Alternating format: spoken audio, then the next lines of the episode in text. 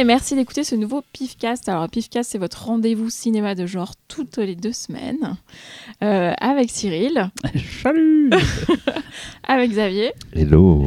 et avec Laurent. Bonjour. Et Avec Véronique. Et euh, oui La meilleure. Euh, Alors comme toujours, le Pifcast, c'est quoi? C'est euh, d'abord l'œil du pif, le moment où on va vous parler de nos derniers films vus, euh, aimés, détestés. Ensuite, on va faire le dossier du Pifcast qui, cette semaine, sera sur le cinéma de genre français.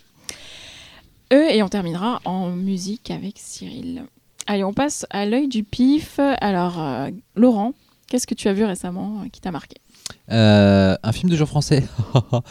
J'étais il y a euh, quelques semaines maintenant euh, au festival du film fantastique de Gérard Armé, 25e édition. Et j'y ai découvert un film que je n'arrêtais pas de rater dans d'autres festivals. Il était déjà passé à Paris, par exemple, à l'étrange festival. Euh, c'est Cold Skin de Xavier Jans. Euh, film que j'attendais moyennement parce que euh, j'ai jamais été très très fan de ce que fait euh, Xavier Jans, même si je reconnais qu'il y, a- une très belle progression dans, dans- son cinéma. Euh, j'ai jamais été vraiment attiré par, euh, par le traitement de ses sujets. Euh, je trouvais ça parfois, ça manquait peut-être un petit peu de finesse. euh.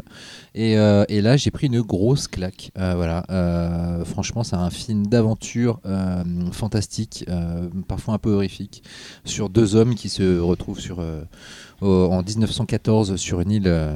Euh, déserte ou presque euh, et qui euh, l'un est un ornithologue qui doit non bah, un météorologue qui doit qui doit observer le mouvement des vents etc l'autre est un gardien de phare. Et, et en fait ces deux hommes vont être assiégés par des créatures aquatico-humanoïdes. Voilà. Donc ça, ça fait très pitch de série B. Ça ressemble au final presque à une aventure un peu à la Stevenson avec un petit peu de un petit peu de Lovecraft, euh, aussi une histoire d'amour interespèce euh, assez intéressante. Euh, c'est touchant, c'est mené tambour battant, c'est visuellement somptueux, c'est de la grande aventure. Voilà, j'ai été complètement emporté par le film. Euh, je félicite Xavier. Euh, je pense qu'il a aussi beaucoup mis dans ce film d'un de, ses projets avortés qui s'appelait Vanicoro, qui était un film d'aventure euh, cannibale qui se passait sur une île, je crois aussi. Et, et, la frustration que ce film ne se soit pas fait, c'est peut-être vu dans Colskin, qui lui-même a mis beaucoup de temps à se faire. Euh, voilà. Et si je parle de ce film aussi, c'est qu'il n'a toujours pas de distributeur français alors qu'il a été acheté à peu près partout dans le monde. Euh, il a été numéro un au box-office en Russie et en France, personne n'en veut. À un moment donné, on se demande bien ce qu'ils ont dans les yeux. Euh, et euh, donc, j'espère que le film va être vite, vite acheté pour, pour sortir chez nous parce que c'est vraiment très bien. Vous l'avez vu? Euh, pas vu, mais Moi, j'avais envie de le voir. Moi, j'avoue que la bande-annonce me faisait, me faisait assez envie. Bah, Moi j'ai vu le film, je, je trouve ça vraiment euh, très très. Moi j'aime bien le cinéma de, de Xavier Jean, j'aime pas trop Hitman, mais bon, c'est pas trop son film. Oui, oui. Et euh, Frontière, il y avait une volonté jusqu'au boutiste que j'apprécie. Après, je n'étais pas super fan de la caractérisation des personnages. Mais par contre, j'aime beaucoup The Divide. Je trouve euh, le film assez intéressant, surtout dans l'économie de moyens. Et celui-là, je trouve, c'est. Il y, a- il y a un truc qui est, qui est commun chez Xavier, ça ne peut pas lui enlever, c'est qu'il c'est un, un bon faiseur d'images. Il fait des films Oui, très clair. très beaux, Mm. avec des belles photos, des beaux plans.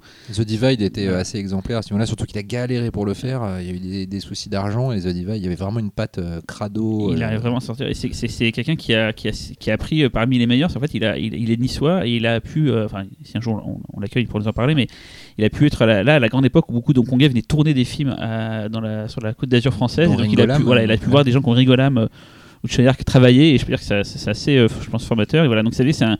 C'est un gars qu'on aime beaucoup parce que c'est quelqu'un d'extrêmement positif et, euh, une crème. une crème et surtout qui adore le, le fantastique et euh, voilà il n'y a pas de, de côté arriviste chez lui c'est en lui c'est ancré en lui et tout et là il a fait un beau film de monstre un film poignant comme tu disais une belle histoire d'amour aussi et c'est voilà c'est un film je trouve très très très beau et très aérien dans sa, Mm. dans sa façon d'être filmé voilà moi j'ai- j'aime beaucoup ce film Et toi, Cyril, qu'as-tu vu récemment? Alors je vais vous parler d'un film très très curieux que je rêvais de voir depuis des années je me suis dit tiens euh, ce sera l'occasion pour le pifcast de le, de le regarder alors je vous dis l'adaptation d'un des mangas les plus cruels jamais fait euh, au Japon par un des réalisateurs les plus talentueux. Vous me dites?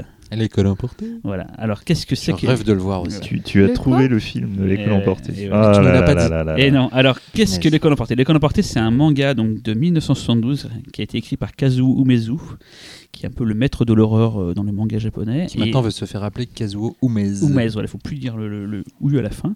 Et en fait, euh, c'est des, des- une série de mangas. qui- Il a la particularité, c'est de dessiner un peu. Alors, je vais peut-être me faire tuer par les fans de manga, mais un peu à la Tezuka, des, des dessins très très euh, pas, enfantins, mais des très très euh, très joyeux. Des, des- des- quand on, On, on est dans une, une ligne assez ronde. assez ronde, voilà. Et en fait, l'école emportée, c'est quoi? Donc, je vais raconter l'histoire avant de parler du réalisateur. C'est en fait euh, des élèves dans une école, et tout d'un coup, l'école va se mettre à disparaître, vraiment comme un gros bloc, comme si elle était euh, téléportée, un peu comme la bulle dans Terminator quand il y a la, la téléportation. Et elle va arriver dans une sorte de monde complètement hostile, un monde recouvert de désert avec des bestioles, sorte d'insectes géants. Et c'est un jeu de massacre, mais hallucinant. C'est que dans, la- dans le manga, tous les enfants, les adultes et tous s'entretuent, se font tuer. Et c'est d'une violence absolue. Et quand on vous parle d'enfants, on parle pas d'ados de 15-16 ans. Non, c'est des- des- c'est des élèves de primaire. hein. Voilà. Voilà. Et là, le, donc, le film a été, a été euh, donc, adapté pour le cinéma euh, donc, en 1987 par no, alors, je vais dire, Nobuhiko Obayashi, que beaucoup de gens connaissent pour son chef-d'œuvre qui est Aozu, donc House, euh, qui est un film rempli de poésie, de. C'est une sorte de. on- je vais essayer d'être réducteur, mais une sorte de Michel Gondry japonais, sachant qu'il était là avant Michel Gondry, donc c'est plutôt Michel Gondry qui s'inspire de lui. C'est quelqu'un qui est capable, avec euh, très peu de moyens, avec plein d'effets de, d'optique, de, de débrouillardise sur la caméra et tout, à faire plein d'effets visuels assez hallucinants. Aozu, c'est juste. euh, moi, je dis toujours, c'est un peu du Sam Raimi avant l'heure, c'est qu'il y a des plans de fou, il y a des idées visuelles dingo, il y a, il y a un côté pop kawaii, mais genre 20-30 ans avant que ça soit vraiment euh, la norme. Voilà. Et donc, quand on se dit donc euh, Obayashi qui adapte Umezu, ça va donner un truc de ouf. Surtout qu'en plus, on retrouve la musique Joe Hisaishi, et donc qui était à l'époque, qui avait déjà fait deux, trois films de Ghibli, donc euh, voilà, c'était avant Totoro qu'il a, il a fait ce film-là. Donc on se dit, voilà, euh, euh, Ume- Umezu, donc Obayashi et, Hisaishi, et qu'est-ce que ça donne? Et ben ça donne un film malheureusement un peu chiant parce qu'il se passe pas grand chose et c'est surtout c'est orienté très gamin en fait. C'est vraiment limite un film pour enfants c'est-à-dire que les bestioles euh, sont assez ratées. Il y a même des sortes de bestioles gentilles qui n'étaient d'ailleurs pas dans le manga je Mm. crois. Euh, c'est plus du tout un jeu de massacre. On suit euh, deux trois histoires ils vont un peu dehors ils vont un peu dedans. En fait voilà il se passe pas grand chose il y a un peu d'effets visuels à la, à la Obayashi mais pas, beaucoup et quand on a vu ses autres films en fait il recycle un peu ce qu'il a fait. En fait, ils ont été prendre un génie des effets spéciaux pour faire un film qui normalement euh, méritait d'avoir une vision parce que quand ils sont dans cette terre hostile, c'est vraiment euh, imaginez le désert de partout avec des bestioles gigantesques qui les découpent. C'est un film très très, enfin ça doit être un film très violent et c'est un film qui du coup bah, n'a pas été bien fait. Et ce qui est rigolo, j'ai découvert en, en enquêtant sur le film, c'est qu'il y a eu deux adaptations par la suite. Il y a une version américaine qui a été faite, donc voilà, qui, qui est vraiment super cheap. J'ai vu des, des extraits sur YouTube, c'est euh, c'est vraiment euh, pas terrible. Et les Japonais, on en fait un drama en 2002 qui s'appelle Long Love Letter. Et euh, de ce que j'ai vu aussi, c'est pas, alors, c'est c'est vraiment un film qui mériterait d'être fait un jour parce que le sujet est dingo et ça, par contre, ce serait tellement violent que je pense que C'est bizarre comme titre. Je- je Long Love Letter. tu- Ah ouais, c'est le nom du, du, du, du film. Il dit qu'il voit pas le rapport. Et En donc, tout euh, cas, euh, re- lisez le manga hein, Oui. qui, qui est trouvable en France. Oui, Euh, qui est sorti chez Glénat en petit format en voilà. 6 Et volumes, c'est- absolument incroyable. 6 Ouais. volumes, c'est du bonheur absolu. quoi. Ou, enfin, Oui, enfin, ça dépend de définition du bonheur. voilà, non, c'est vraiment voilà. Et regardez les films de Bayashi, ça vaut vraiment le coup. euh, oui, voilà. Aosu, c'est extraordinaire. Voilà. Et donc voilà, donc euh, je pensais bien qu'aucun de vous l'aurait vu parce que c'est un, c'est un- comme dit Xavier, c'est un film qui était pendant très longtemps invisible. hein. Il y avait qu'une VHS japonaise. Et en fait, bon, je donne mon secret. Il y a eu une diffusion euh, en HD sur la télévision japonaise et selon certains canaux, on peut trouver une très belle version HD du film, sous-titré en anglais. Voilà. Ah oui, sachant que le film, c'est assez curieux, ça se passe dans une école du coup internationale et le film est à moitié en japonais et à moitié en anglais. Ah. Euh, avec des, beaucoup d'étudiants qui parlent le japonais comme souvent au Japon, qui prennent les, les premiers gaijins qu'ils ont trouvés, donc par une sorte d'américain un peu euh, Yeah, I would like to. Voilà, c'est un peu euh, surexagéré, mais voilà, donc c'est un truc qui est assez curieux dans le film. Voilà. Xavier? Ah, eh bien, hum, moi, je vais vous parler d'un film euh, qui a été diffusé à l'étrange festival euh, l'année dernière. Netflix. Non, bah non, j'ai arrêté Netflix, hein, faut pas déconner. Euh, il s'agit donc de Mon Mon Mon Monsters Ah, Ah oui, tout à fait. de Guy Densko, vu. film taïwanais. Euh, donc en fait, Guy Densko, euh, c'est un auteur euh, euh, taïwanais, pardon, je vais dire japonais. C'est un auteur taïwanais euh, extrêmement prolifique. Euh, je crois qu'il est déjà à 80 bouquins. Euh, au maximum de sa vitesse, pendant 14 mois, il sortait un livre par mois. Donc euh, c'est voilà. Et- Takeshi Miike du roman. Ouais, c'est un peu ça. Sachant que, comme Takashi Miike, il est euh, très prolifique, mais en touchant en plus un maximum de genres. Il peut faire un bouquin de romance, un bouquin fantastique. euh, bon. Il n'a pas été censuré il n'y a pas très longtemps en Chine. Il y a un, Si, ses bouquins qui a été c'est- retiré des. Si, mais des parce qu'il librairies. il a, il- c'est pour une de ses prises de position. Oui, en c'est ça, fait. sur le printemps des parapluies. Voilà, ça, c'est ça. ouais. Voilà, donc c'est pas pour une de ses œuvres, c'est vraiment Mmh. une prise de position. Et euh, donc du coup, Révolution des parapluies, pardon. Voilà, il a, il a une euh, carrière euh, cinématographique euh, qui est en train de démarrer, on va dire. C'est son deuxième, je crois, ça, non? C'est son deuxième film, euh, sachant que parallèlement à ça, il, y a- il est aussi scénariste sur plusieurs films.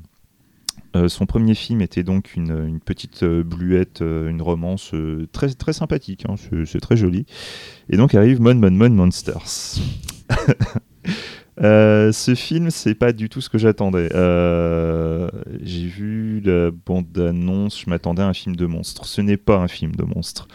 Euh, clairement, on a affaire à une sorte de drame horrifique.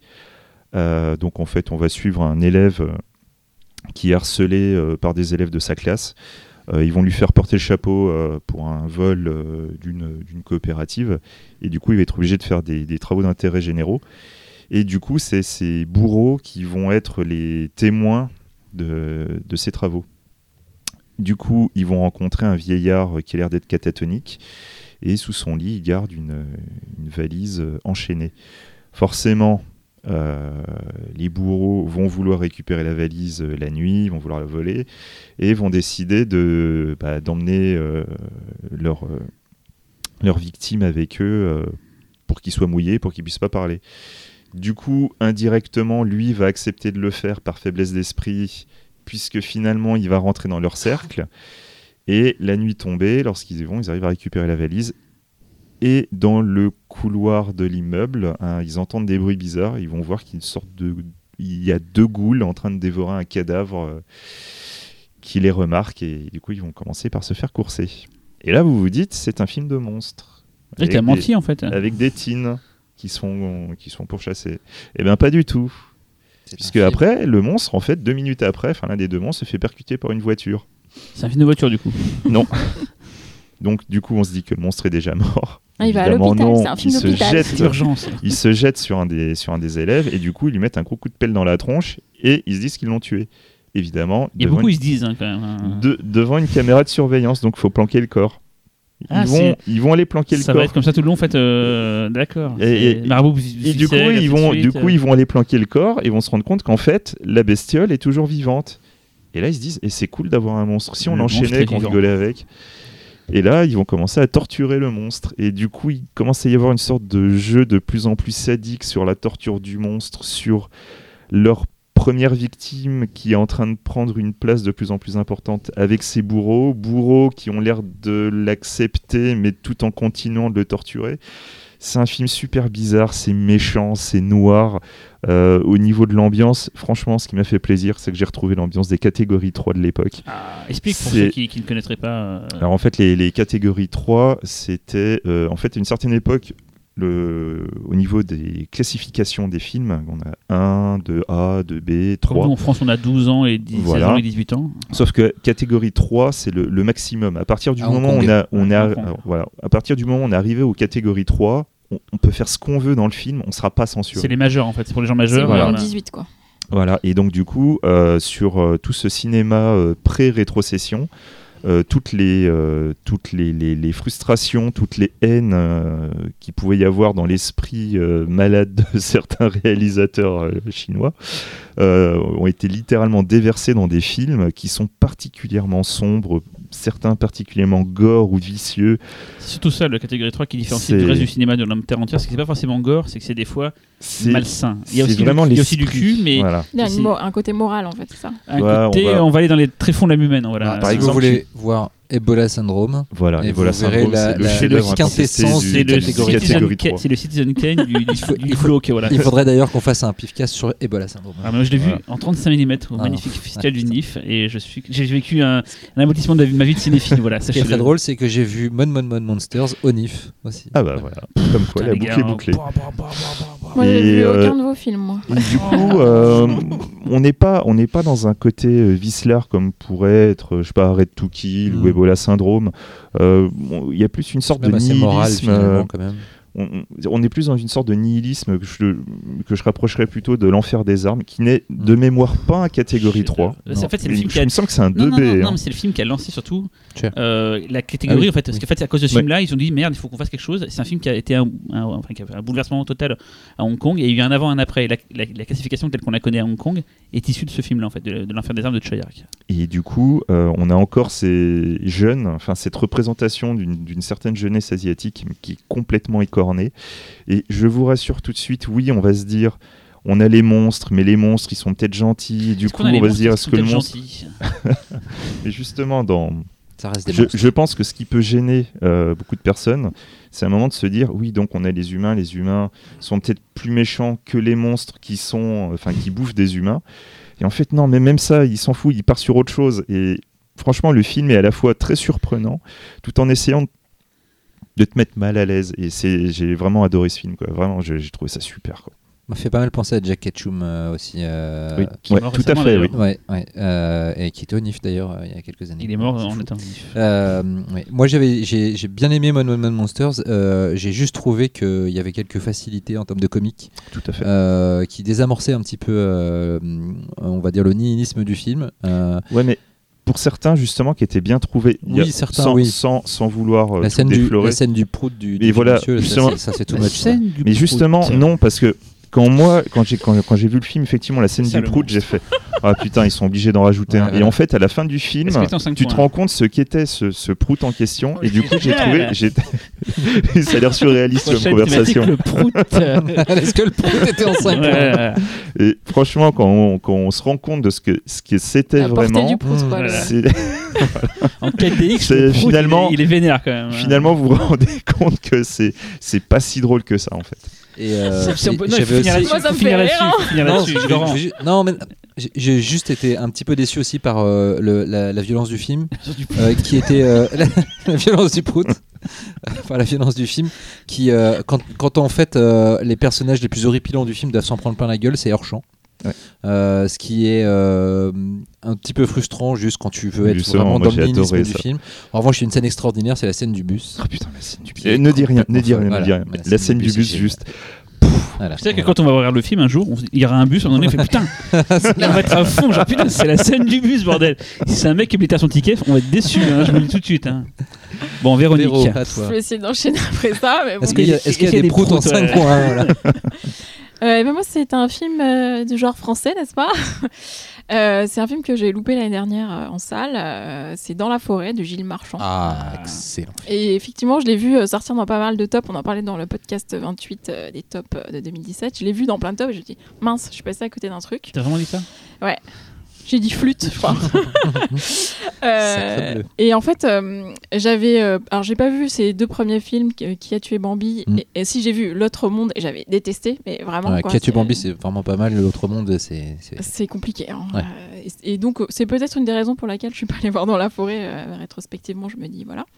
Et en fait, j'ai vraiment beaucoup aimé. Donc, en fait, c'est l'histoire d'un père, donc Jé- Jérémy Elkaïm, qui euh, vit en Suède et qui reçoit ses deux fils euh, euh, qui doivent avoir entre 8 et 12 ans, parce qu'il est séparé de sa femme. Et donc, il les reçoit pendant les vacances et il les emmène faire une balade en forêt, enfin, en tout cas, du camping. Enfin, pas du camping d'ailleurs, il y a une maison, mais sans électricité, etc. Donc, au début, enfin, dès le début, en fait, on, comprend que la, la relation avec le père est un peu difficile. D'ailleurs, le film commence par une séance de euh, chez le psy du plus petit des garçons, donc on comprend que c'est le gamin va chez le psy. euh, Gamin voilà. extraordinaire. Ouais, alors ça c'est un des trucs euh, du film, c'est ce gamin euh, qui joue vraiment euh, de manière incroyable. Bon, cela dit, après je l'ai vu en interview, il est comme ça tout le temps, il est hyper chelou en fait. Donc euh, je sais pas dans quelle mesure c'est du talent, on pourra le dire plus tard peut-être. Mais bon, Je mange des épluchures d'ongles. c'est ça. Et euh, non, ce qui est intéressant en fait, euh, c'est que c'est du genre. Euh, donc euh, suggéré, donc c'est-à-dire qu'on c'est pas toujours euh, confirmé que c'est vraiment du fantastique ou pas. Et souvent c'est très énervant ça dans les films en disant oui ils ont pas ils ont pas assumé de faire vraiment du fantastique et tout. Et là je trouve que c'est pas trop un problème dans ce film-là en fait. Ça fait partie de, la poésie du truc et ça raconte aussi quelque chose sur le père et ses fils. Voilà, ça, un père qui a envie de transmettre quelque chose comme ça à ses fils, de les emmener, qui veut les garder avec soi, mais en même temps il sait pas trop quoi en faire. Je pense que c'est c'est le cas de beaucoup de couples qui se séparent euh, quand ils ont des enfants. Donc euh, le père a envie d'avoir la garde, mais il sait pas quoi faire de ses gosses au final. c'est un peu ça quoi. Et en fait, euh, ce qui est vraiment bien fait, donc tu l'as vu toi Laurent du Oui, coup. tout à fait. On l'a tous vu, je crois, non Ouais. On l'a tous vu. Ouais, donc j'étais la dernière quoi, c'est ça? Ouais, ouais, on voulait pas te le dire, Véronique, hein, on voulait pas être un peu misogyne, mais quand même. Et là, vous avez tous tu- Je trouve ça bien. Ouais, Ouais, ouais. mais, mais pas fou. Hein, euh, Un peu longuet comme toujours avec moi, mon problème, mais, mais une bonne ambiance. Et comme tu dis, euh, déjà El Kaïm joue bien, ce qui est assez Ouais, rare parce que c'est pas, bon, hein. c'est pas un très bon acteur en général. Je suis désolé hein, si t'écoutes ce, ce podcast El Kaïm, mais voilà, t'es pas très bon d'habitude. Voilà. Et euh, non, bonne ambiance. Un, un travail sur le son, en général, un travail sur le sound design qui est pas mal. Et si je me trompe la- pas. toutes les parties dans la forêt, c'est assez. Enfin, c'est un personnage la forêt. le réalisateur à la base, c'est le scénariste de Dominique Moll, ça qui avait fait fait. euh, Oui. Un ami qui veut du bien et Lemmings. euh, Mm. voilà. C'est le- oui, le scénario, c'est ils l'ont écrit Voilà. ensemble. ouais. Et euh, il faut savoir aussi que le film est une adaptation officieuse d'un livre extraordinaire. Euh, un, des La trucs, Bible. un des trucs qui m'a le plus euh, mis mal à l'aise de. Attends, j'étais bourré quand je l'ai écrit. Euh, J'assume maintenant, mais j'ai mis longtemps à m'y faire alors. Alors ne me juge pas.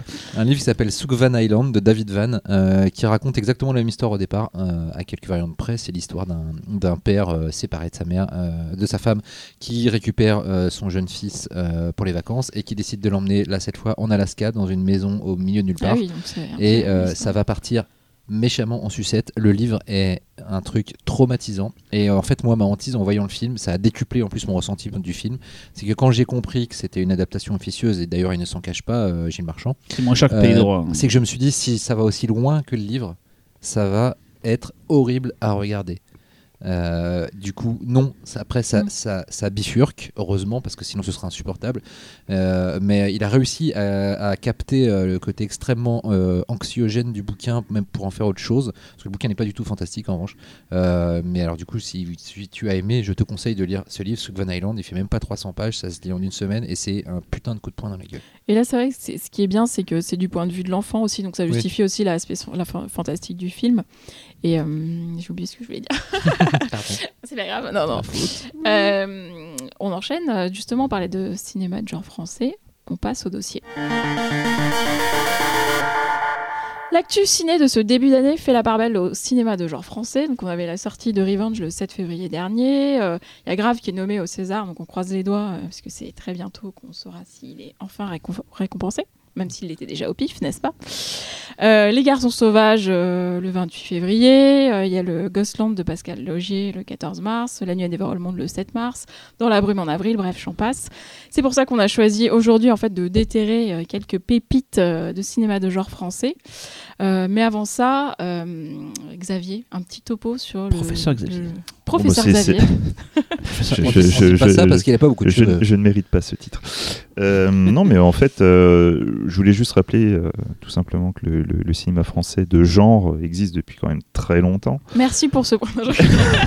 C'était court mais intense. Et euh, c'est vrai qu'on a. J'ai l'impression que les gens, donc, euh, comme on en discutait avec Laurent il y a peu, euh, j'ai l'impression que quand on leur dit cinéma de genre, c'est quand même très limité dans le temps. Alors qu'il faut quand même se rappeler que dès les années 30, 40, on avait déjà quelques films euh, qui arrivaient. On avait Lilium de Fritz Lang, euh, tu avais euh, Duvivier euh, qui commençait avec le Golem. Pas totalement fantastique, mais quand même. Méliès avant, carrément. Tout à fait, tout à fait. Il y a Méliès aussi. Et euh, du coup, tu avais aussi la charrette fantôme. Mais pour l'instant, même avec Méliès, c'était quand même des, des tentatives, on va dire, éparses. Et c'est vraiment à partir des années 40, on a commencé à, à À fournir. chier euh, du film fantastique par kilo. à fournir un, un peu plus. Bah, là, du coup, tu as Tourneur, euh, Tourneur, Cocteau. euh, petit à petit, euh, le cinéma fantastique euh, est devenu, on va dire, un, peu plus important, mais c'est vrai qu'on est toujours resté euh, finalement assez éloigné. Moi, personnellement, j'ai l'impression de vraiment que dans le cinéma français, ça fonctionne par vague. C'est euh, assez étonnant. Euh, Si je vous dis cinéma de genre euh, fantastique des années 70, on a tous une vision très précise de ce type de cinéma. Les années 80, Métal Hurlant, c'est une autre ambiance, c'est un autre délire.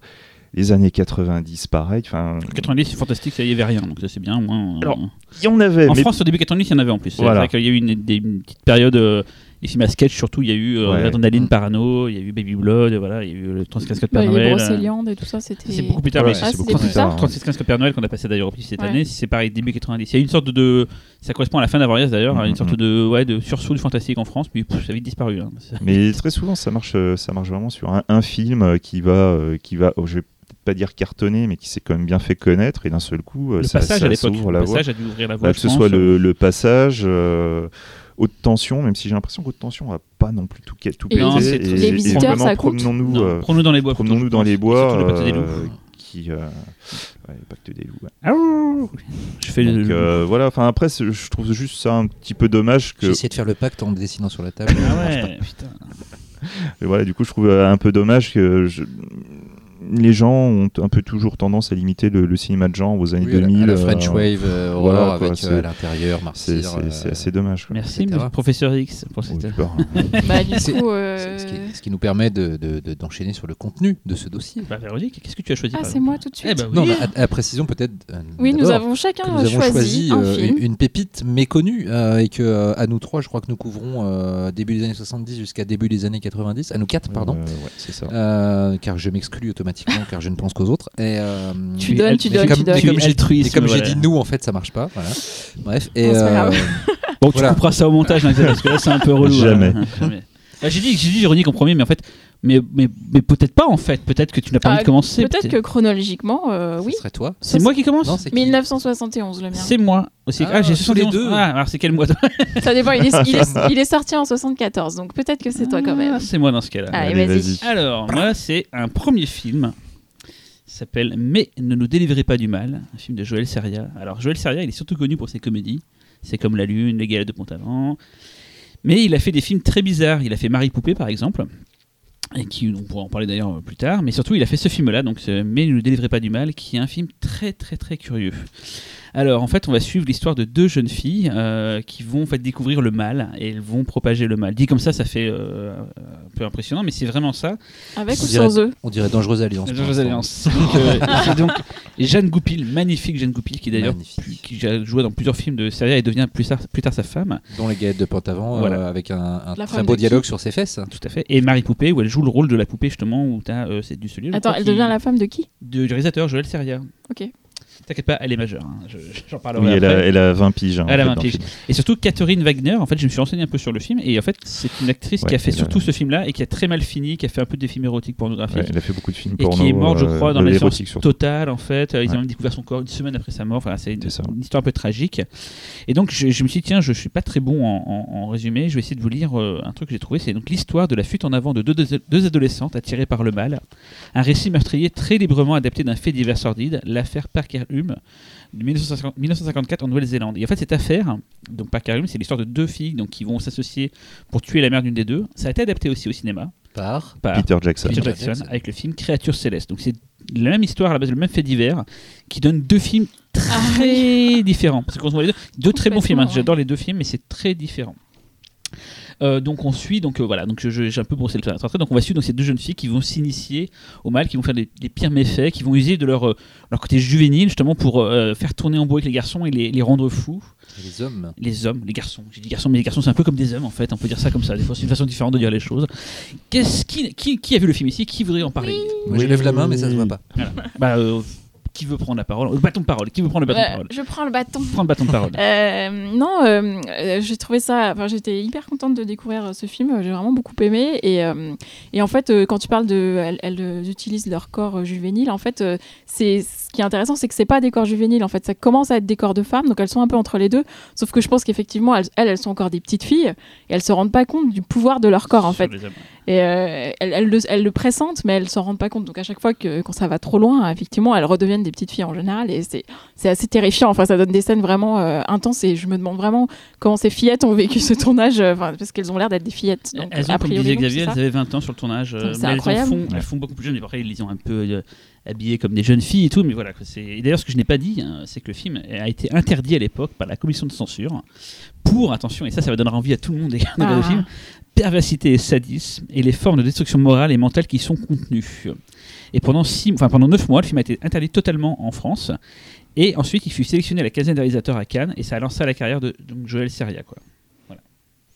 Très beau film. Euh, j'en ai, alors, ça fait longtemps que je l'ai vu, donc euh, j'en ai pas un souvenir extrêmement précis, mais je me rappelle euh, de- de- d'un côté euh, sadien. J'avais, j'avais presque l'impression de voir un écrit du, marquis de Sade sur euh, la bienséance euh, hypocrite euh, d'une société et comment, comment le, sexe, dans un cadre non moral, justement, pouvait être le révélateur de, de ce, de ce truc-là. C'était, ça, c'était profondément dérangeant, sans être non plus une espèce de, de, shit, de shitstorm graphique ultra gore, etc. Pas du tout. C'est vraiment l'écriture, le jeu, le choix des comédiennes qui sont, qui sont vraiment super efficaces de, ce point de vue-là. Ça m'avait beaucoup marqué.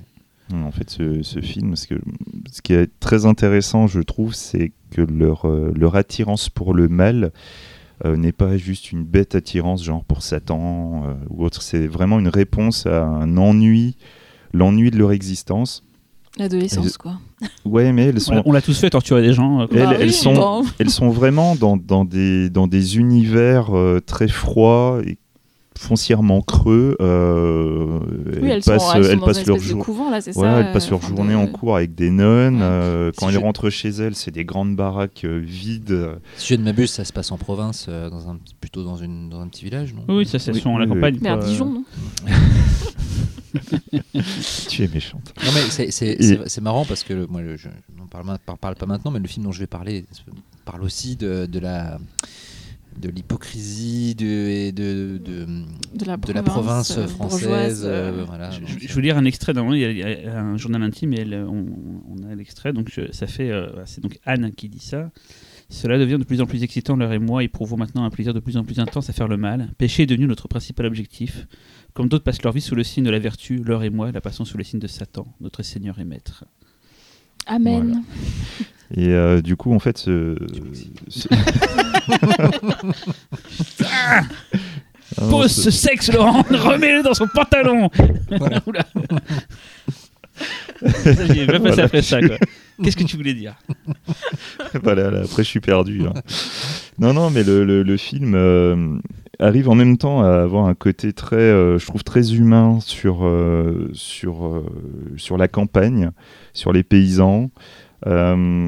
Quelque chose finalement, euh, et je vais me faire des ennemis, je suis désolé, euh, quelque chose, je pense, que, qui me rappelle un petit peu Groland, euh, dans une certaine représentation des fois de la campagne, mais en, en plus, Mais plus humain. les Grolandais se disent toujours euh, des enfants de Joël Seria en fait, mais Hmm. peut-être plus période de film avec Marielle et les, Oui, et bah les oui, oui, comédies et tout, mais ils- pour eux c'est c'est clairement leur référence. Alors que Seria, elle est un peu plus loin en fait. euh, et en fait, beaucoup de gens disent qu'il y avait une méprise sur le cinéma de Seria en fait. C'était Je, plus, je pense. c'était plus Je pense. mais le pas du mal ou les Marie Poupée que plutôt ces comédies. euh, voilà. Mhm, Mais mhm. les comédies, si vous avez jamais vu les comédies de Seria, c'est du caviar. Il y, a, hein. il y a- il y a- il y a vraiment toujours quelque chose vraiment de très très humain, même au point où euh, elles, elles prennent le chemin du mal, mais on comprend pourquoi. Très honnêtement, c'est Parce qu'elles se font yesh. Mais dans les galettes, de, dans les galettes de Pont-Aven, quelque part, tu avais un homme qui, euh, qui avait décidé d'arrêter un petit peu de, de- de- de passer une vie de con Mm. euh, et de s'abandonner euh, au plaisir charnel, euh, si je ne m'abuse, hein, euh, dans mon souvenir. Et euh, d'ailleurs, c'est pour ça que en fait, j'ai- tendance parfois à confondre le film avec Calmos parce qu'ils partent d'un oui, petit peu d'un même. euh, forcément. C'est dans celui qui a Kung Fu mais- Fighting, euh, c'est dans les galettes de Montaven ou pas? Il y a un mec à poil qui danse sur Kung Fu Fighting et tout. Je sais plus si c'est dans c'est comme la lune ou si c'est dans les galettes. Ah, je euh, sais plus celui-là. Il y a un petit réaliste, on voit un mec de, Ah. à travers une baraque à travers la fenêtre et il, sur Kung Fu Fighting et il danse la bite. qu'il y Cette séquence est surréaliste. euh. Et, et c'est marrant parce que du coup, tu peux presque voir euh, les galettes de Pont-Aven et euh, Mais ne nous délivrez pas du mal comme des films euh, assez jumeaux qui parlent, qui disent finalement la même chose sur des tons et des modes extrêmement Mm. différents. Bon, Véronique, vu que tu es la suivante dans la liste. 71 euh, toujours. hein. Année érotique, ah non, ça marche pas. 1971. Euh, oui, alors c'est un film qui a été réalisé en 1971, mais qui est sorti qu'en 1974. C'est Le Seuil du vide de Jean-François Davy. Ou Davy, je sais pas comment on dit. Davy. Euh, J'ai pas d'avis. C'est oh, oh.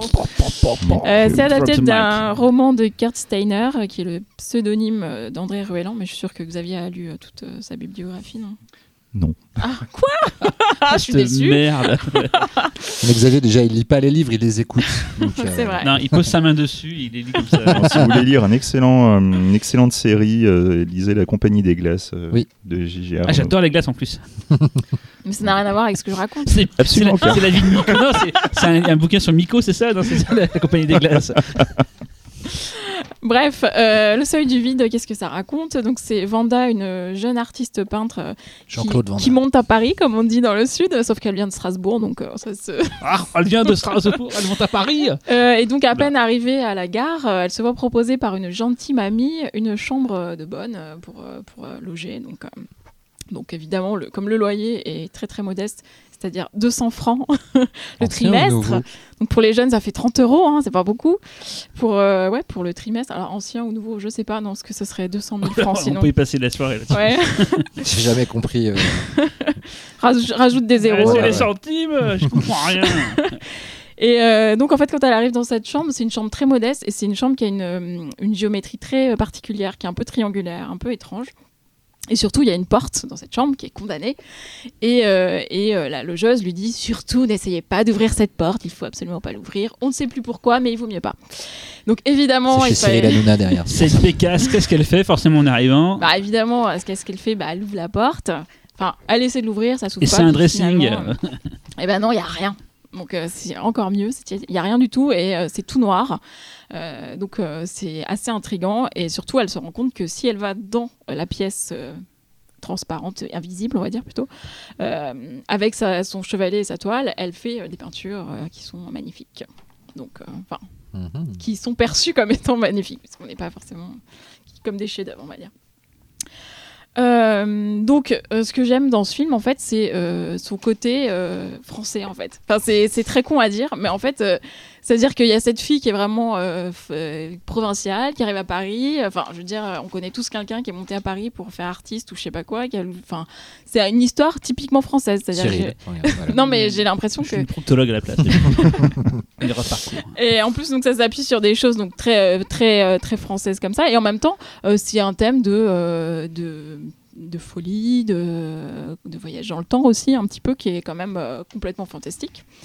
Euh, et du coup, euh, c'est là où je me dis que c'est pour ça que je l'ai choisi en tant que pépite de cinéma français, parce que pour moi, c'est ce qu'on n'arrive plus à faire aujourd'hui, en fait, euh, en termes de cinéma. C'est-à-dire que là, il est parti d'un roman d'un auteur français, avec, euh, qui raconte exactement quasiment la même histoire. Il l'a adapté en le gardant dans le jus français, on va dire, donc avec des codes français, etc.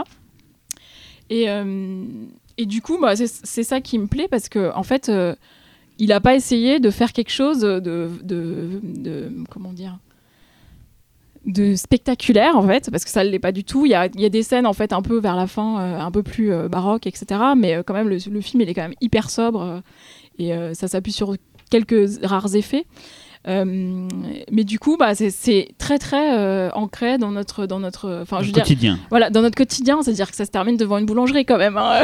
on peut le dire en plus. euh, enfin, des chocolatines, spoiler. Ouais, non, du pain au chocolat. Et, euh, et en plus, euh, ça, ça ose complètement le fantastique. Donc tout à l'heure, on parlait de dans la forêt qui était entre les deux, mais c'était pas Là, c'est problématique. dans l'appartement, là. Là, euh, quand même, c'est c'est- c'est que ça ose vraiment le fantastique. Et, euh, et, euh, et en termes de réalisation, il y a quand même des petits relents de, de nouvelles vagues qui sont pas désagréables et qui participent. Dans la dernière partie, je trouve ça hyper intéressant. Je sais pas si vous avez tous vu le film. Hmm. Le moment où ils sont dans la voiture euh, et où en fait ça alterne avec une autre scène. Et, euh, Il y a un travail sur le montage. Moi, je, je, je suis pas un fan du film, mais j'ai trouvé qu'il y a un travail sur le montage. Parce que le début, les flashbacks dans le train, de Oui. voilà. il y a constamment, je me suis dit, tiens, c'est un film de monteur beaucoup, en fait. euh, voilà, En fait, je trouve que ça déstabilise l'histoire euh, régulièrement comme ça, et ça, même si au final elle va prendre un café, machin, il se passe pas grand chose à certains moments. le bah, le- fait que, non mais voilà, c'est là où je te dis que ça s'appuie sur le cinéma français, c'est-à-dire qu'elle va prendre un café, Il faut peut-être dire un petit mot donc, sur le réalisateur, Jean-François Demy, Oui. Qui, à, la base, est, euh, vient aussi de. enfin, pas que mais de l'érotique et du pornographique. Il a Mhm. fait des documentaires. Exhibition. Exhibition 1 et 2. Voilà, il a fait des très bons documentaires là-dessus. Il a fait des films, des comédies beaucoup, genre comme Banane Mécanique. Mhm. Et, euh, et quand j'ai vu celui-là, je ne connaissais pas du tout ce film-là dans sa filmographie. Et euh, moi, ça m'a fait beaucoup penser à du. Alors, c'est pas un compliment, à du Alain Robe Grillet, qui est aussi un, aute- un auteur français qui fait des films très barrés et pareil, très. euh, dans la façon de filmer, le- les composer les cadres, le rythme surtout, ça fait penser beaucoup à du Robe Grillet. Je sais pas si les- David, tu, penses que je dis des conneries non, ou pas non, du tout, du tout. non. Et Grillet, par contre, c'est beaucoup plus hardcore. Euh, là, j'ai trouvé ça beaucoup plus euh, digeste que Robe Grillet, putain, ça m'a. Non, ouais, quoi. En, en fait, ce qu'il faut savoir sur le seuil du vide, c'est que le, enfin, Jean-François Davy a, a mis deux ans à le réaliser. Donc euh, le côté euh, film de monteur, c'est pas c'est pas faux du coup, puisque il y a des effets qui ont été créés par manque de moyens pour arriver Mm. à, à tout raccorder. Et euh, moi, je trouve que du coup, le, le film, il y a une sorte de poésie surréaliste euh, à la Rollin qui se dégage. Ah, j'ai pensé à Rollin et à euh, Remonquet, voilà, c'est les deux. Voilà, c'est Rollin, quoi. Mais Rollin, c'est pas, in- c'est pas inintéressant, Rollin. Non, on c'est pas- faire une entière sur Rollin. hein. Je suis pas moi, je sais que personnellement, mais- je suis, je suis pas fan de Rollin. J'ai un peu de mal à rester vraiment Mm. devant un film Mais complet. c'est atypique. Mais c'est atypique et c'est pas désagréable, quoi. Moi, je suis désolé. Le de euh, la mort, c'est mortel. genre, oui, c'est vrai. C'est son film le plus. Là, euh, là, on va quand même d'un point A à un point B dans ce, dans ce film-là. Tu vois, Rollin, ça flotte un peu plus quand même. Tout à fait, mais du coup, on est, on est quand même dans, dans cette veine euh, de, de, de surréalisme, Oui. je trouve un peu typique de, de cette époque-là.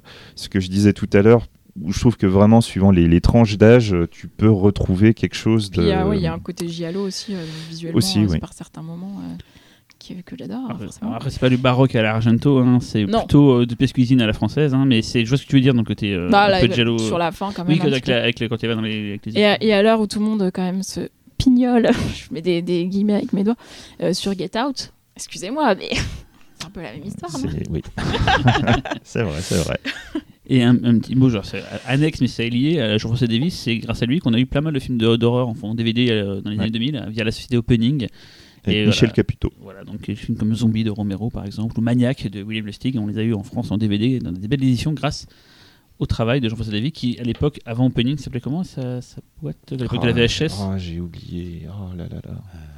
C'est pas Scarzo Non, Non, Scarzo, c'est autre chose. c'était- non, ouais. Ah, je ne sais plus. Bref, voilà, c'est un des, un des pionniers, enfin un des habitués de la vidéo qui a, voilà, qui a... Alpha Vidéo. non, je sais pas. Merci Jean-François. Alpha Vidéo. Euh, et euh, il me semble d'ailleurs qu'il y avait un méga coffret Jean-François Davy qui est sorti Ouais, en sorti DVD, l'année un dernière, truc de ouais. fou. Euh, je crois qu'il y a 50 rondelles dedans. euh. Il faut pas les péter. Ah, et voilà. Ouais, il fait des films érotiques, donc euh, c'est c'est pas faux. hein. Et d'ailleurs, euh, pour l'anecdote, ici, je me rappelle bien, il n'y a pas Michel Lemoine en... qui a un petit rôle de- au début du film.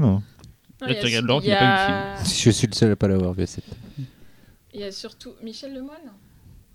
Fact-checking. Tout à fait, c'est le, c'est le mec euh, à l'aéroport. Oui, voilà, voilà. Et il y a aussi Michel euh, Lemoine, Roland acteur euh, mythique. Il y a aussi Roland Topor qui fait un caméo. Oui, c'est vrai. Eh oui, oui, oui, c'est Ah, vrai. c'est vrai. C'est juste Ah, bah, ça pour Cyril qui aime encore plus envie de le J'adore. Topor. J'adore Topor aussi. Ah bah, qui n'aime pas Topor Qui n'aime pas Topor Qui n'aime pas Topor n'est pas. N'est pas, N'est pas- n'est pas- Ouais. n'est pas quelque chose. Bon, allez, Laurent, chronologiquement. Alors, Oh, comme elle t'insulte. vas-y. Oh, chronologiquement, vas-y, ta mère.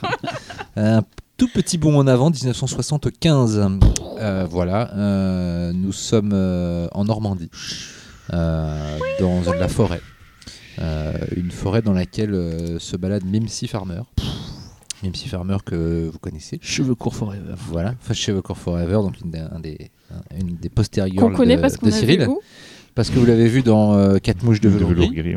euh, parce que vous l'avez vu dans Le parfum de la dame en noir. Sur la ça. route du Salima. Non, sur la route de Salima aussi, non, il me semble. C'est pas elle qui joue dedans Ah oui, euh, si, oui, oui, et oui, aussi oui. dans de Mort, dans Mort de Oui, Schroeder. Barbette Schroeder. Voilà.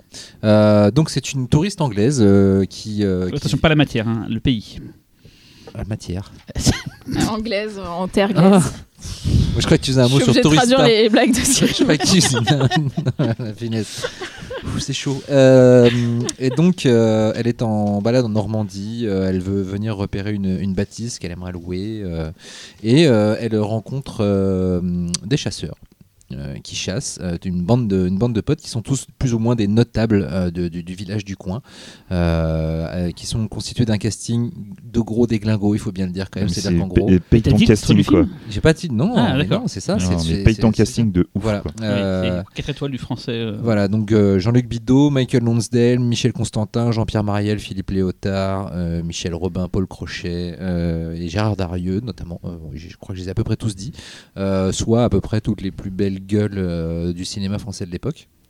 Et, euh, et elle rencontre donc euh, deux de ces trois de ces hommes et ça va euh, déclencher un viol, euh, malheureusement.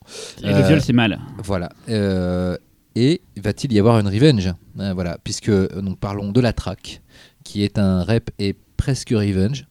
Euh, film de Serge Leroy, donc un rap and run. voilà, Euh, qui est euh, qui n'est pas fantastique à proprement parler, mais qui pourrait être un survival, qui pourrait être un rep and revenge. Sauf que c'est pas vraiment ça, mais un peu quand même. Alors là, je peux pas vous en dire plus sous peine de vous déflorer un des plus beaux arguments du film, qui est sa fin nihiliste, absolument. Elle est lourde. Franchement, elle est. C'est pas un film spécialement graphique, euh, voire pas du tout. C'est même très naturaliste. Il n'y a, naturaliste. aucune musique de, Voilà. tout le long du film. La seule musique, c'est le générique, de générique de fin, voilà. Euh, euh, mais c'est une longue traque donc de, de cette femme par cette bande de chasseurs un peu avinés, un petit peu racistes pour certains. Il y en a qui veulent faire carrière dans la politique, donc ils n'ont pas intérêt à ce que cette femme aille raconter aux gendarmes ce qui s'est passé. Donc il y a une espèce de lutte de pouvoir. Ce qui est, ce qui est très intéressant, c'est que le film ne se passe pas du tout du côté de la traque. Il est du côté des, des traqueurs, des chasseurs, et c'est véritablement une chasse à la femme. Euh, et, euh, et à ce niveau-là, c'est assez terrifiant. euh, à quel point c'est une espèce de machine implacable qui rappelle qui rappelle un peu que la bête meurt de Chabrol ou Dupont-la-Joie de Boisset dans une certaine glauquerie de, de la province française de cette espèce de petit monde où, chacun est persuadé de détenir un, pouvoir tout simplement parce qu'il a une position élevée, parce qu'il a un magasin qui marche bien, etc. C'est- assez terrifiant à ce niveau-là. Et, euh, et euh, les acteurs sont incroyables. Marielle, euh, notamment, qui, est quand même un, acteur qui, dès qu'il apparaît à l'écran, un capital de sympathie, le plus gros enfoiré de la bande. Euh, Léotard euh, est, assez magistral, qui joue son frère. euh, c'est lui qui initie le viol et finalement qui en arrive presque à être touchant dans une scène assez incroyable pour un pour un, Rap and Revenge où il revient voir sa victime et où en fait pendant une seconde il a peut-être l'impression qu'elle a aimé ça et il veut l'embrasser comme si comme s'il était vraiment amoureux d'elle. Enfin, cette scène elle est incroyable. Voilà, le film est, rempli comme ça de, subtilités qui sont qui sont assez typiques du cinéma de Serge Leroy, qui est un artisan un petit peu euh, oublié, lui aussi, Mm. Euh, mais qui a quand même une, une sacrée filmo, euh, puisque alors. Il a fait Pause Café, voilà, c'est un des créateurs de Pause Café, il faut bien le dire. Mais avant, il a fait quand même euh, euh, Les Passagers, euh, qu'il a Mm. fait juste après La Traque, qui est un excellent film tiré d'un roman de Dean Koontz, avec Jean-Louis Trintignant. Euh, et euh, Robert euh, ah, Fresson, non, je ne me trompe toujours de, sur le nom de cet excellent acteur qui joue le, celui qui poursuit, enfin, qui est une- un film de, de- de poursuite en voiture, presque de duel, avec un, un- un homme et son beau-fils qui sont poursuivis par un psychopathe sur l'autoroute qui relie, rejoint, qui relie l'Italie à Paris.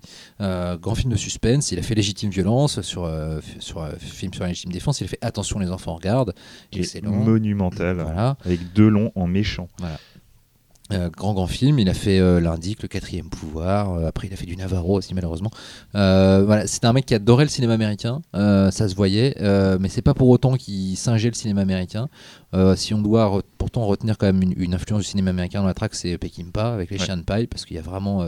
Disons qu'en fait, si vous- pour vous donner une idée de la track, c'est la scène d'attaque de fin dans Chien de paille, mais surtout le film. Voilà, sans, la, sans la baraque. et sans la baraque. Euh, et on trouvera d'ailleurs aussi l'influence de Chien de Paille dans les passagers, euh, dans euh, l'opposition entre un, un personnage plus intello et, euh, et un espèce de mal alpha qui est l'ex de sa nana qui veut le menacer, etc. Voilà. Euh, je sais pas si vous avez vu le film, qu'en avez-vous pensé? Euh, le film, euh, c'est juste mortel. Quoi. Enfin, la traque, euh, voilà, quoi. C'est, pour moi, ça fait partie des très très grands films français de genre euh, qu'il faut avoir vu. Bon, déjà, casting, euh, casting de ouf. euh, Enfin, même sans connaître le sujet, je suis désolé, tu payes ton film comme ça, tu, vois- tu vois le, le nom des acteurs, tu fais ça, mais je te regarde dans les 5 minutes. C'est obligatoire. Euh, le film est très bien réalisé. Euh, Et, Sans effort, mais Sans- le, dé- oui. le découpage, le choix des axes et tout, c'est euh, absolument incroyable. Sans... Il, y a Sans des, il y a musique. des jeux, alors j'essaye de vous parler de trucs sans vous spoiler. Il arrive même à, à montrer des sentiments humains, à montrer des symboles juste en superposant Mm. euh, des plans de nature. Je vois lequel tu parles. Voilà, Ça, dans la sur- scène de fin. Et qui est Extraordinaire. qui est incroyable. Euh, c'est un film qui parle beaucoup de, de- de- des relations humaines, de la bourgeoisie. Euh, en définitive, c'est le quelque part, c'est un petit peu les, les prolétaires du village qui vont initier le truc, mais c'est quand même la bourgeoisie qui va l'enterrer. Enfin, une tentative d'enterrer le truc de manière euh, pas très glorieuse. C'est assez, c'est vraiment très intéressant à regarder. Enfin, faut, je vais, je veux vraiment pas donner beaucoup de détails. c'est- Mm. le- le- le- la surprise est importante pour le Ouais. film. Complètement. Euh, oui, oui, je l'avais, bah, je l'avais jamais vu, donc. euh, je suis quand même un peu moins enthousiaste que vous, mais je l'avais, je l'ai, vu peut-être trop tard. Mais euh, non, ce que je trouve intéressant quand même, euh, parce que c'est quand même un très bon film, hein, euh, mais ce que j'ai trouvé intéressant, c'est le, côté solidarité en fait entre les différentes personnes. Ils ont aucune raison d'être solidaires, mais ils le sont quand même en fait, parce que, enfin, la première En, c'est en se fait, dire, ils ont des, des intérêts croisés. Mm. c'est ça, en fait. Mais du coup, euh, tu te dis, c'est des trucs qui sont complètement euh, irrationnels. Enfin, Puis, quand on y réfléchit vraiment. Il y a aussi un côté euh, effet, de, effet de meute. Euh, ce qui, alors que ce sont les chasseurs, finalement, ils agissent comme une, une meute de loups. Et il y a aussi beaucoup de références, à- que ce soit à la Deuxième Guerre mondiale ou à la guerre d'Algérie. Oui. Euh, ce qui fait qu'on comprend aussi que ce sont des hommes qui, qui savent tuer, qui ont appris à tuer euh, et qui n'hésitent pas à aller, euh, à aller dans, dans des extrémités pour euh, résoudre des problèmes. C'est les héritiers d'une autre génération aussi. Et- Mais est-ce bah, que, est-ce que ça, du coup, le- ce- t'as le personnage du désolé de te couper, Ouais, vas-y. mais t'as le- t'as le personnage du militaire qui à un moment dit ouvertement ce ouais. que j'ai appris Mm. c'est que tu ne peux pas être dans le groupe et hors du groupe Mm. Voilà. Ah, mais du coup, tu dis génial, Tu vois, ça, ça, je l'ai à peine euh, senti, mais du coup, c'était, ça aurait peut-être été intéressant. Enfin, moi, je trouve que la, la dimension, justement, un peu politique euh, du fait qu'ils reviennent de la guerre, ça les a peut-être un peu rincés au niveau sentimental. euh. Après, la guerre est loin, hein, parce que, Ouais. euh, enfin, euh, l'Algérie, il y a que Constantin, on a l'impression qu'il l'a vécu. Et les autres, si, ils font le, plus le- garde à- champêtre lui Oui, le fait, garde fait champêtre. mention de, de l'Indochine Oui, c'est vrai. Voilà, il, de se fait, euh, l'Indochine. il se prend un, un- un pain à un moment et euh, il dit de toute façon j'ai vu pire en Indo Ouais. Voilà c'est- que des petits détails Ouais. comme ça qui sont posés de ci de là on peut ne pas les remarquer Mm. mais c'est vrai que mis bout à bout on, ça crée vraiment quelque chose Euh, Moi, c'est un film dont j'entendais parler depuis énormément de temps. Donc, j'avais une énorme appréhension en le voir. C'est est-ce que je vais être déçu ou pas, en fait? Et je regarde le film, je trouve ça bien. Bien. Et plus ça passe, plus je me dis, mais c'est- en fait, c'est mortel. Et pourquoi c'est mortel? Au-delà de la fin qui elle-même euh, remporte l'adhésion, c'est que j'ai trouvé ça hyper bien caractérisé. C'est qu'en fait, on apprend toute l'histoire par des riens, par des bouts de dialogue et tout. Et, les gens se découvrent au fur et à mesure. Et c'est tellement bien pensé. Comme tu dis, les, les bons du début peuvent devenir les salauds d'après et inversement et tout. Et c'est- humain en fait. Et parlais tout à l'heure de, de, de, de un, un petit, un petit peu le côté white trash, un petit peu le côté euh, massacre à tronçonneuse à la française, où on sent vraiment des gueules cassées, des gens qui sont un peu euh, bouffés par la vie et tout, et qui ont leur code et tout. Et voilà, ce qui m'a vraiment plu, c'est ce côté. On vous découvre tout le monde au fur et à mesure du film, c'est limpide en fait, c'est tout se suit de façon limpide.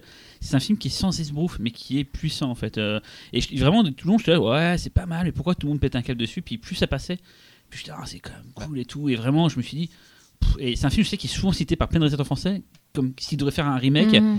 il ferait ce film-là en fait. Euh, donc euh, je comprends mieux maintenant. euh, moi, par contre, ça a été pour le coup une bonne surprise. euh, et moi-même, une- voilà. Bon, Comme toi, la première fois que je l'ai vu, comme je n'avais entendu tellement parler, j'ai pas la première fois que j'ai vu, ça doit être il y a 5-6 ans, euh, je m'attendais à un truc ultra vénère. Ah, genre je, je, je- m'attendais me- pas à ça, moi, justement. Ouais. Je m'attendais pas à un truc vénère. Moi, Ouais, moi, je m'attendais m'a- à- moi, je- je- j'en avais euh, tellement j'en avais entendu des, des propos traumatiques de la part de gens qui m'en parlaient, qui me disaient tu vas voir à quel point c'est. euh, Oui, c'est on parle de délivrance, on Ouais, parle voilà. de trucs plus. Et je m'attendais vraiment à une espèce de, de truc à la limite du snuff euh, porno euh, dans, dans la forêt. Tu vois que la nana, elle allait, euh, elle allait passer par euh, les, toutes les, les, les, pires sorts que, que le- la vie puisse Ah lui non, réserver ça, à- hein. au moins de ses chasseurs. Et en fait, pas du tout. Et c'est euh, quasi cérébral en fait euh, Non, quelque part. Il y a, y a- y a un côté entomologie. Euh, et c'est vrai ce que tu dis sur la caractérisation des personnages, euh, la scène du début où ils sont tous en train de bouffer euh, du saucisson dans la même pièce, etc. Où tous les dialogues se, superposent, ils se lancent des vannes et tout. Mais là, dans cette scène-là, tu vois tout de suite les rapports de Oui, force. dominant et tout dominé. tout- Et c'est- c'était là le, le coup du militaire. C'est, je me suis dit voilà, c'est ça. C'est y a de tout. Il y a pas, c'est pas manichéen. C'est pas genre je dois le faire ou je dois pas le faire. C'est il y a des, chacun a sa raison et même du coup Bido qui est le une sorte de, de personnage assez pivot dans l'histoire euh, et même lui des fois il est animé par voilà c'est jamais blanc ou noir c'est ça qui m'a vraiment passionné c'est que c'est c'est bien écrit quoi c'est voilà c'est Ouais. vraiment bien écrit quoi c'est bien joué c'est bien écrit c'est super bien réalisé enfin bon. Scène Ouais, de suspense la sans musique, euh, la, la- la scène toute bête de la voiture qui est arrêtée. Mais oui, euh, Est-ce oui. qu'elle va y aller ou pas Et puis après, elle reste sur la, sur le- la route en espérant qu'une autre voiture arrive. Non, pff, et cette fin Il y a un coup, découpage euh, de l'espace. cette Ouais. fin est ouf À toi, Xavier. Voilà, alors moi je fais un bond euh, assez important puisque moi je vais arriver dans les années 90. Donc je vais vous parler d'un film de Pierre Jolivet, donc je ne vais pas vous dire euh, quel est le titre tout de suite. Ah, on a fait beaucoup ça le côté mystérieux hein. Euh, non mais je me dis tant qu'à faire, hein, autant surfer. Euh, les années 90, euh, moi personnellement, j'en avais un souvenir assez étrange. Moi ce qui me marquait à l'époque des, des années 90, c'était vraiment beaucoup de films qui partaient d'un postulat fantastique, mais en fait on faisait pas vraiment un film fantastique. Je pense à Gavin par exemple, qui a dû sortir en 90 Oui, ou c'est 89. vrai, je me un père plus qui fait croire à son Euh, fils qu'il voilà. est un extraterrestre parce qu'il est malade et euh, Le, fi- le film est joli, mais c'est Il est pas, joli, un- il est pas Jolivet, quoi. C'est pas, un film fantastique. En 91, euh, la même année que, que donc le film de Jolivet, euh, on avait euh, Coup de jeune avec Oui, tout à enfin, fait. de, de Xavier Gélin. Je crois d'ailleurs qu'il y a toute sa famille dedans qui joue. si je me Ouais, des chances. ouais. Enfin voilà, à chaque fois, j'avais vraiment ce. J'avais oublié coup de jeune, tu me rappelles. C'est avec l'œuf, c'est ça, avec l'œuf sur la Ouais, affiche ouais, J'ai complètement zappé ce film de ma tête. Pourquoi tu me rappelles de ça C'est- important. Et donc en fait, euh, je vais vous parler donc du film Simple Mortel. Ta-ta-ta. Ta-ta-ta. Avec Renault, donc. Alors.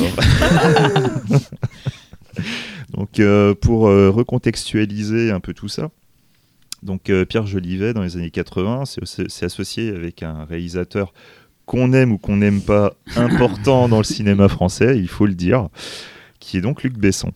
Ensemble, ils ont travaillé sur un court-métrage qui s'appelle L'Avant-Dernier, qui est en fait le, le- le- le noyau euh, qui créera plus tard le dernier combat. Et ensuite, euh, je crois que c'est deux ans plus tard, à peu près, euh, ils ont décidé enfin de réaliser, euh, enfin Luc Besson réalise euh, le dernier combat et Jolivet joue dedans. Donc ce projet a eu des petits soucis. euh, bon, apparemment, il se pourrait que Besson ait un peu saboté la sortie exprès. Enfin bon, bref, euh, voilà. Nous n'étions pas là, nous ne serons pas. Nous ne jugeons pas. voilà. Cela ne Exactement. nous regarde pas. Et après, ils ont quand même remis le couvert ensemble et euh, Jolivet a donc écrit le scénario de Subway. Voilà, donc ça vous Pas la donne- chaîne de restaurant. Ça pour les Voilà, plus ça vous donne déjà une, une petite idée de- du bonhomme. Il aurait fait Alors, quelque chose de euh, bien. Pour euh, ceux qui tout de suite tremblent, parce que j'ai évoqué Besson, Qui euh, a tremblé ici? Qui, qui a tremblé ici? Je ne vois personne, hein, attention. hein. Euh, j'ai- trouvé une interview sur le net qui était très intéressante où, où Jolivet justement racontait une des dernières discussions qu'il avait eues avec Besson et où il expliquait en fait que le, à un moment il- ils étaient en train de réfléchir à un prochain projet de film et Besson commence à déclarer il faut que ce prochain film soit dans le top 5. Voilà. Et Jolivet de rétorquer euh, mais tu sais déjà juste si on fait un bon film c'est bien. hein. Voilà. Et je trouve que c'est tellement représentatif des deux mentalités. Et cette, euh, cette mentalité se retrouve pleinement dans Simple Mortel. Donc en fait, euh, Pierre Jolivet, juste avant, avait sorti Force Majeure. Force Majeure, pour ceux qui n'étaient pas là à l'époque, ça a été un carton. Ouais, je l'ai vu en salle. C'était c'était vraiment mortel. Donc Bruel, Cluzet, c'est un film qui s'est vraiment fait remarquer. euh, Midnight Express français. un peu. Ouais, voilà. Voilà, c'est magnifiquement bien résumé. Quoi. Et euh, du coup, à la sortie de ce succès, euh, en fait, il l'explique lui-même, il avait vraiment beaucoup galéré pour avoir un vrai film qui fonctionne. Il, je crois qu'il a galéré pendant à peu près 8 ans, il n'avait pas de thunes, c'était compliqué de, de faire des films. Et finalement, le succès arrive, et là, d'un seul coup, il doit faire un nouveau film. Il sait pas exactement ce qu'il doit faire, et il est limite perdu parce que c'est voilà, enfin, comme il l'explique, euh, fatigue nerveuse de tout, euh, enfin limite dépression. Et en fait, c'est en croisant euh, une personne dans la rue qui est en train de, de longer un mur, je crois, il s'est juste posé la question, mais qu'est-ce qu'il fait? Et ça se trouve peut-être qu'il est en train de sauver le monde. Et de là, donc, lui vient l'idée de Simple Mortel.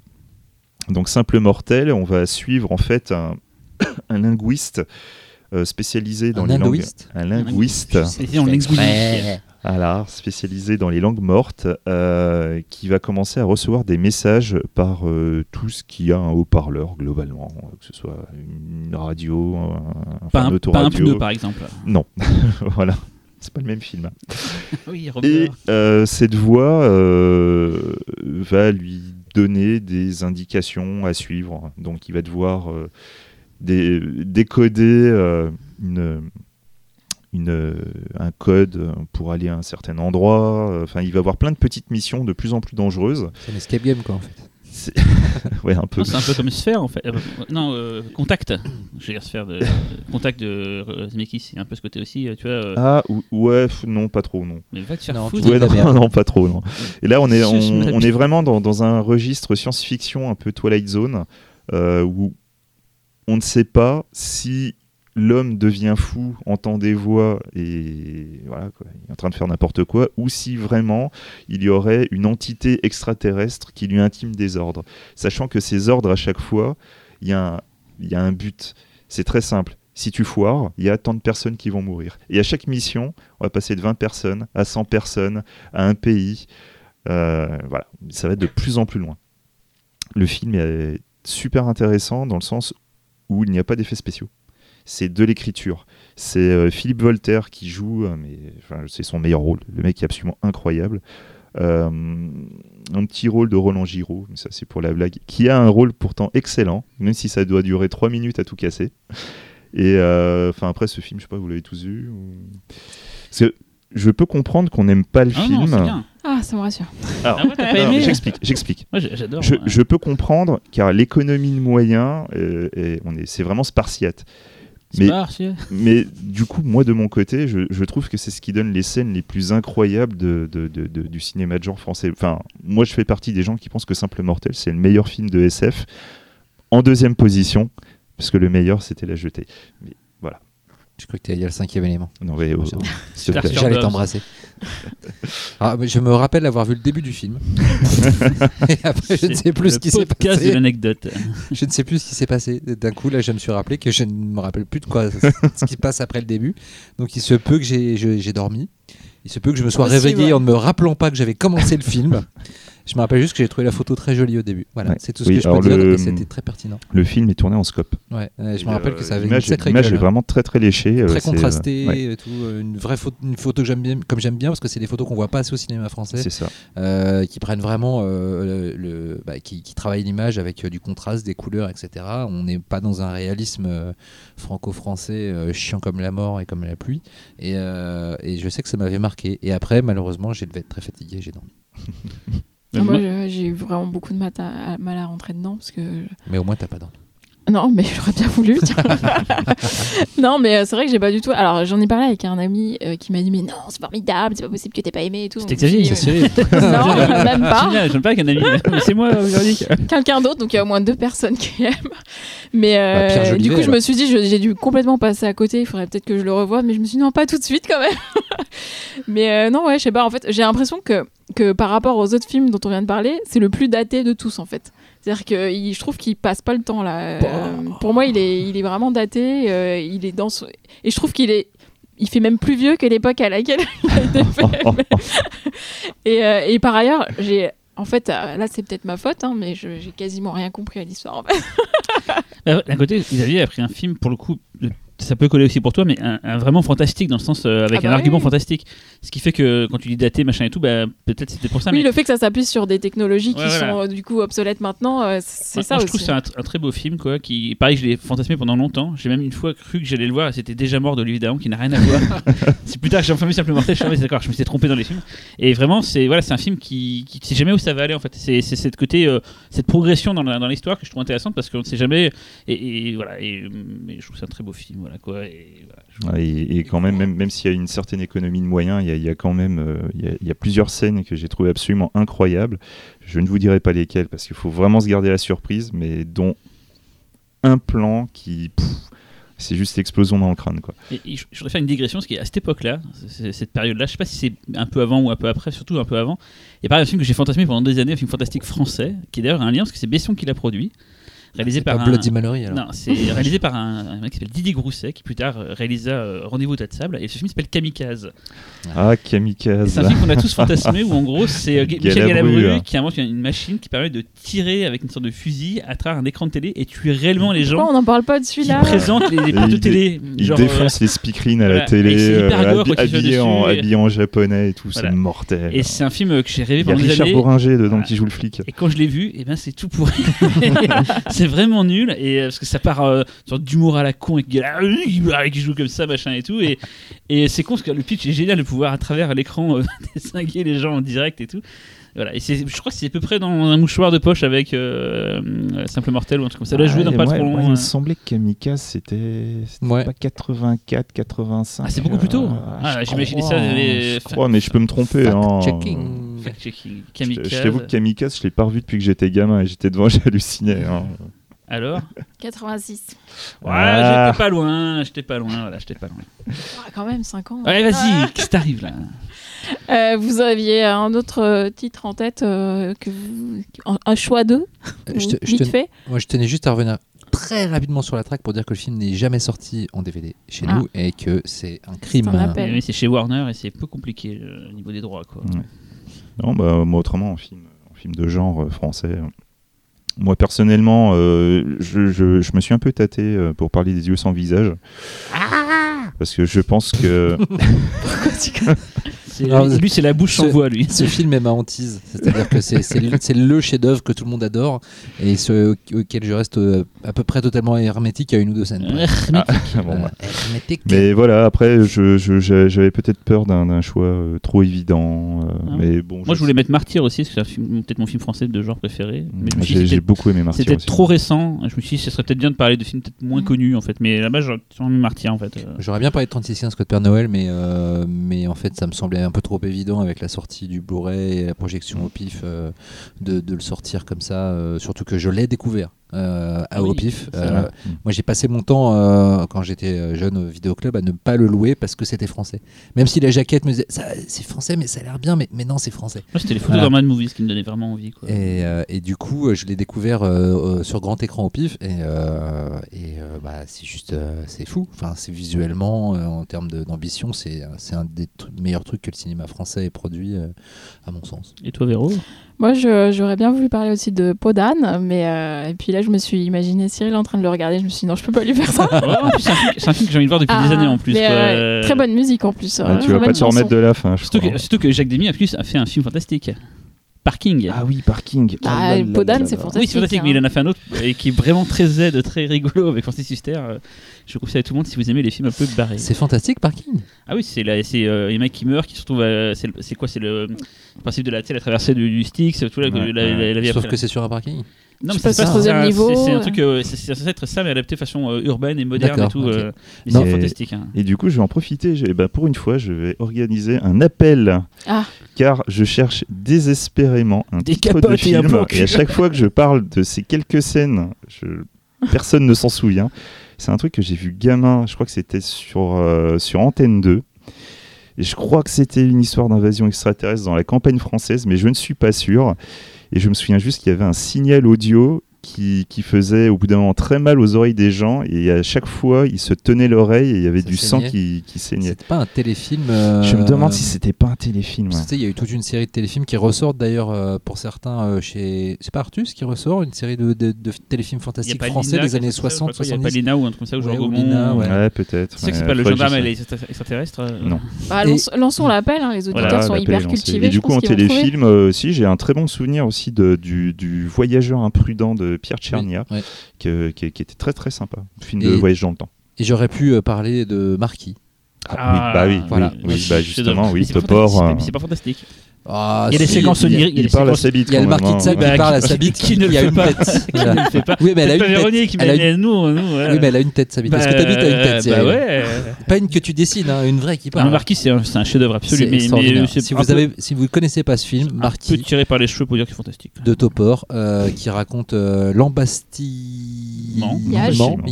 Ad, de- du marquis de Sade, euh, euh, avec des, des, des marionnettes, puisqu'en fait c'est donc réalisé par l'équipe de Téléchat. Henri Xoneux. Euh, voilà, et c'est juste extraordinaire. Allez, on termine en musique avec Cyril. Alors Cyril, qu'est-ce que tu nous as amené comme BO aujourd'hui? Alors, tout d'abord, je voudrais parler d'une sortie complètement improbable. D'ailleurs, c'est en redécouvrant cette sortie que je me suis rendu compte que la musique en fait était mortelle du film. Le film, c'est Zombie 3 de Claudio Fragasso, ou Bruno Mattei, ou euh, Roussel, je crois. Enfin, ils sont pleins à se, à se vanter d'avoir ce film-là. Alors qu'en fait, quand tu vois le film, tu te dis, bah, t'as plutôt intérêt à ce que ça soit pas ton nom. Même si le film est très rigolo et très fun. J'aime beaucoup Zombie. Voilà. 3. Donc la BO de Zombie 3 est sortie en vinyle, euh, donc la BO de Stefano Main- Mainetti, dans un label que j'adore qui s'appelle, c'est des Suisses, We Release Wherever We, we Want Record, donc c'est WRWTFWW.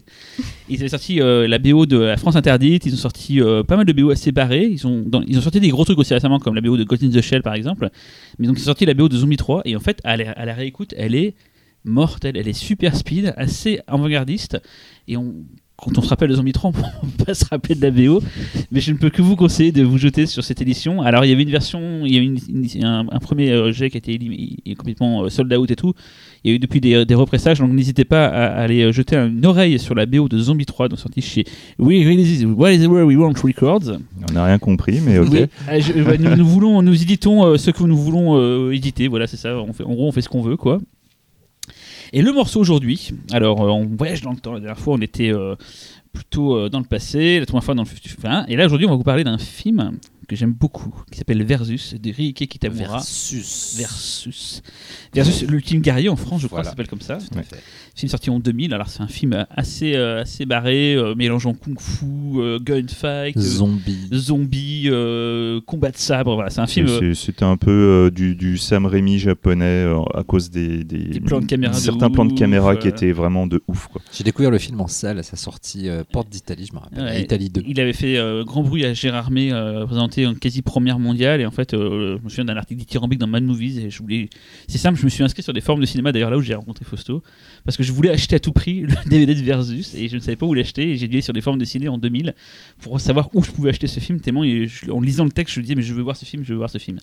Et donc, la BO, euh, c'est pas forcément le truc que les gens retiennent du film. Donc, euh, on la doit à Nobueko Morino qui a fait en fait euh, beaucoup de films de Kitamura. Il a fait ses premiers films comme Down to Hell, euh, les premiers courts métrages aussi de, Kitamura. Il n'a pas forcément fait tous les films derrière. Il a pas fait par exemple, il a pas fait Azumi, mais il a fait Alive, il a fait une partie de la BO de Godzilla Final War avec Casey Emerson. Et vous allez écouter euh, un morceau euh, très très beau. C'est un morceau qui se trouve sur la fin du film, le combat final entre les deux protagonistes. Le morceau s'appelle The Fate. Et euh, voilà, la BO est très intéressante parce qu'elle est un mélange d'électro et aussi de, de, sonorités, on va dire, traditionnelles euh, japonaises. Donc il y a ce mélange très subtil que je. Que je voilà. Et je- c'est bizarre, personne n'en parle jamais de cette BO, je la trouve superbe. Et ce morceau-là est très très très très beau. Donc voilà, on, je vous propose d'écouter ça, donc The Ouais, Fate. Et avant, on va dire merci à tous ceux qui nous écoutent. N'hésitez pas à nous faire des remarques euh, si vous en avez. Des petites notes sur iTunes. Voilà. Des notes sur iTunes, effectivement, aussi. Et on est aussi sur Deezer, SoundCloud, YouTube, partout. Pardon. Dans ton cul. Et on se retrouve dans deux semaines. Bravo. Ciao. Ciao.